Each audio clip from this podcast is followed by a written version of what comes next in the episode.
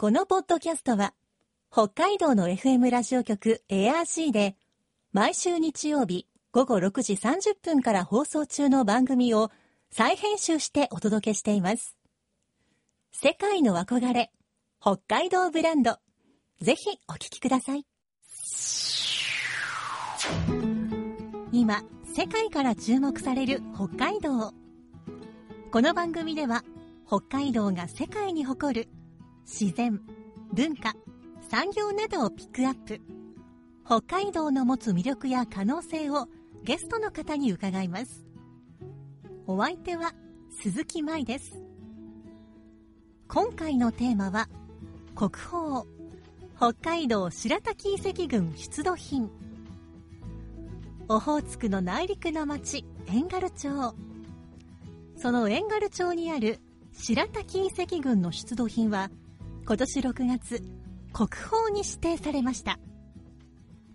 白滝遺跡群は、旧石器時代の遺跡であることから、日本で最も古い時代の国宝であり、函館市で発見された縄文時代の土偶、中空土偶に次いで、道内2件目の国宝です。白滝遺跡群の出土品はどういったものなのか、そしてなぜ国宝に指定されたのか。今週と来週は白滝遺跡群の出土品を保存、展示する遠軽町埋蔵文化財センターの松村義文所長に北海道白滝遺跡群出土品について伺います今日のお話のポイント。鈴木舞のマイポイントは北海道ブランド。世界の憧れ北海道ブランド。この番組はあなたの明日を新しく北海道創価学会の提供でお送りします。今週と来週は遠軽町埋蔵文化財センター所長の松村義文さんにお話を伺っていきます。松村さんよろしくお願いします。よろしくお願いいたします。それではこの度国宝になりました白滝遺跡群。こちらは遠軽町のどのあたりにあるんでしょうか？はい、えっ、と、白滝遺跡群は、えー遠軽町内の白滝地域の、えー、湧別川沿いの、えーちょっと小高くなった丘の上、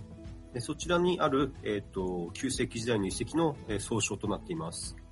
はい。遠軽町全体から見るとちょっとこう北西のあたり西のあたりという感じでしょうかね。そうですね、町全体で見ますと西側に当たる地域になりますね。はい。ではこの白滝遺跡群からはどのような出土品が見つかっているんでしょうかはい、えーこちらの白滝遺跡群からは、えー主に黒曜石製の石器や、またその石器製作時に、えー生じるかけらなどが、えー大量に出土しています。石器そのものだけではなく石器を作るときに出たものもそのまま残っているということなんですねそうですね、むしろあの、えっと、出土する、えー異物の量から見ますと、えーその大半が石器製作時の、えーかけらの方が圧倒的に多い遺跡になっています。うん。初めて白滝の遺跡群をご覧になった時どのような感想を持たれましたか？そうですね、やはりあの、本当に黒曜石だらけなんだなっていうのが第一印象で、まあ、黒曜石の産地としては非常にまあ有名でしたので、えー当然多いんだろうとは思っていましたけど、その予想をはるかに超える、えーとまあ、黒曜石の埋蔵量や、まあ、遺物の量の多さといったものにはやっぱり圧倒されました。うんやはり実際に見てみたらそこはすごかったとそうですね。あの、本当に発掘調査などの中でも、場所によってはあの土のよ量よりも黒曜石の方が多いといったところもあるぐらい、非常に、まあ、黒曜石の遺物が大量に出土するような遺跡ですよね。はあ土の量よりも黒曜石の量の方が多いはい。えっ、と、黒曜石は、非常に粘り気の強い溶岩が、えー急冷することによってできる、えーガラスのようになったあの岩石です。はい。割れ口がですね、鋭利になりますので、戦死時代にはあの狩猟具や、えー刃物の材料としてよく利用されていました。はい。溶岩が急速に冷えてできた天然のガラスというわけなんですね。それでは、白滝遺跡群の石器が示す当時の生活スタイルについて、どんなことが分かっているでしょうか？はい、えっ、と、白滝遺跡群は、今からおよそえー3万年から1万5千年ほど前の、えー後期旧石器時代と呼ばれている頃の、えー遺跡になります。はいでちょうどこの頃というのが、えー氷河期にあたることから、えー当時の人たちは、えー狩り、狩猟主体とした、まあ、移動生活を送っていたというふうに考えられています。うん。今と違った動物なんかもいたんでしょうか？そうですね、当時は柳生ですとか、うん。えーえーヘラジカ、まあはい。場合によってはあのマンモスといった非常に大型の哺乳動物が、えー狩猟の対象となっていたと思います。かなり大きな動物が、まあ、当時の北海道にはいたということなんですね。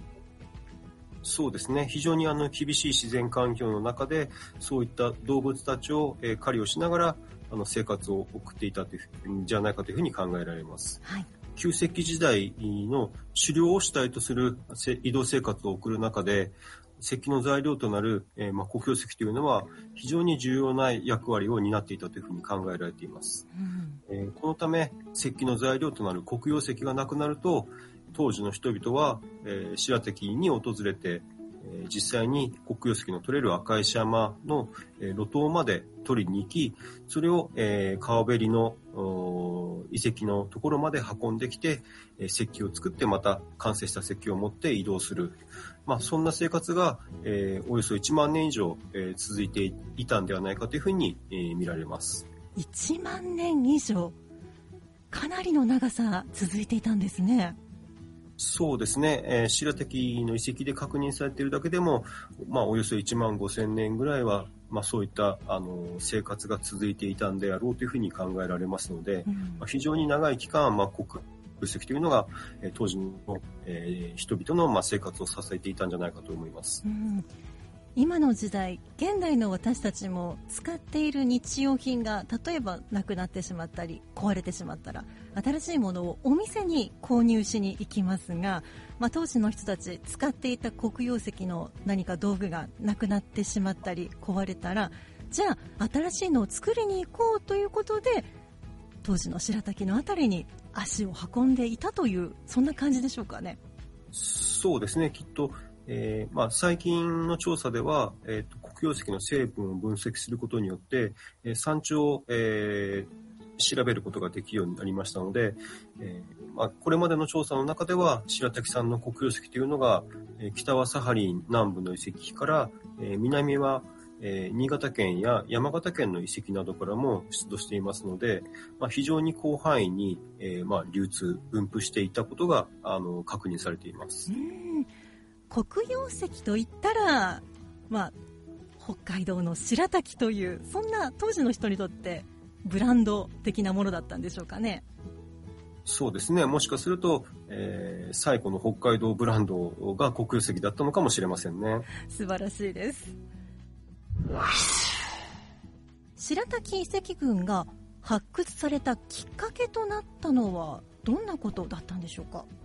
はい。えっ、と、白滝では、えーまあ、大型の石器が出土するということは、戦前からも注目はされていたんですが、なかなか、あの、本格的な調査が行われることがなかったんですが、えーまあ、現在の調査のきっかけとなったのは、えー地元の郷土史研究家の、まあ、東間英二さんという方が、えー1954年に発生した富山丸台風による、えー風倒木とともに出土していた大量の石器を、えー収集していたことが、えー後の学術調査のきっかけとなり、現在につながっています。はあ東山丸台風といえばかなり大きな台風だったそうですがそれがきっかけの一つだったというわけなんですね。そうですね、偶然にも富山の台風の被害によって、えーまあ、倒れた木の、えー根元から、えーおびただしい数の石器が出土しているということを、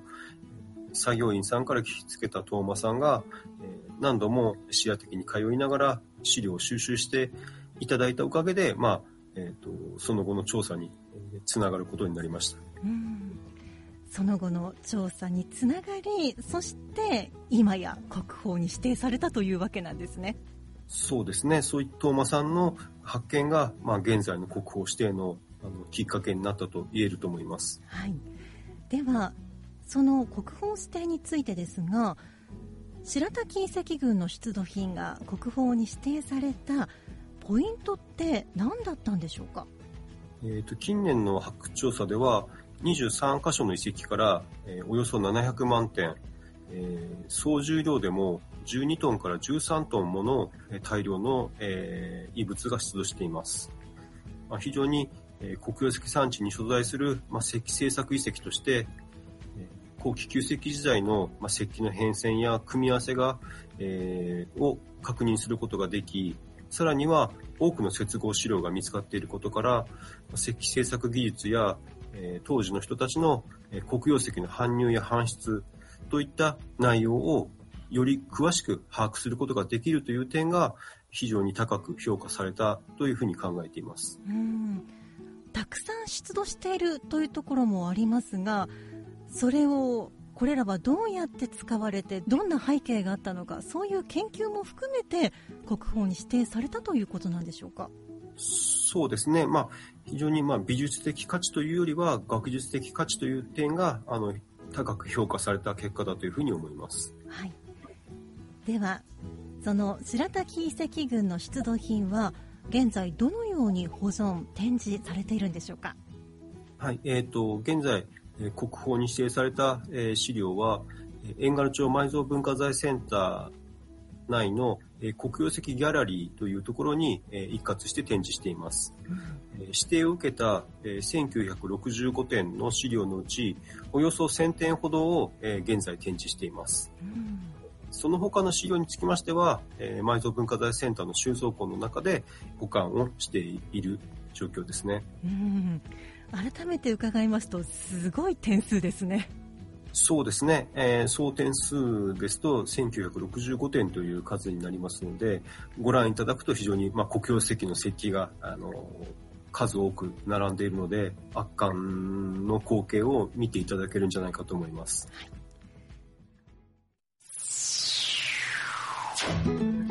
世界の憧れ北海道ブランド。今回のゲストは遠軽町埋蔵文化財センター所長松村義文さん。今日のマイポイントは北海道ブランドでした。白滝の黒曜石はサハリンや新潟山形からも見つかっている。当時の人々にとって黒曜石といえば白滝だったのならばまさしく黒曜石は最古の北海道ブランドと言えますね。来週も松村さんに北海道白滝遺跡群出土品について伺います。そして今札幌の北海道博物館で開催されている特別展北の縄文世界と国宝では縄文へと続く旧石器時代の重要な品として北海道白滝遺跡群出土品の一部が展示されています。旧石器時代と縄文時代。北の大地でどんな人々の営みがあったのか確かめてみてください。さてこの番組では皆さんからのメッセージをお待ちしています。番組の感想やあなたの思う北海道ブランドなどぜひお寄せください。クオカード3000元分を毎月抽選で1名の方にプレゼントしています。詳しくは番組のホームページをご覧ください。北海道ブランド。そこには世界を目指す人たちの知恵と情熱があります。来週もそんな北海道ブランドに元気をもらいましょう。ご案内は鈴木舞でした。世界の憧れ北海道ブランド。この番組はあなたの明日を新しく北海道創価学会の提供でお送りしました。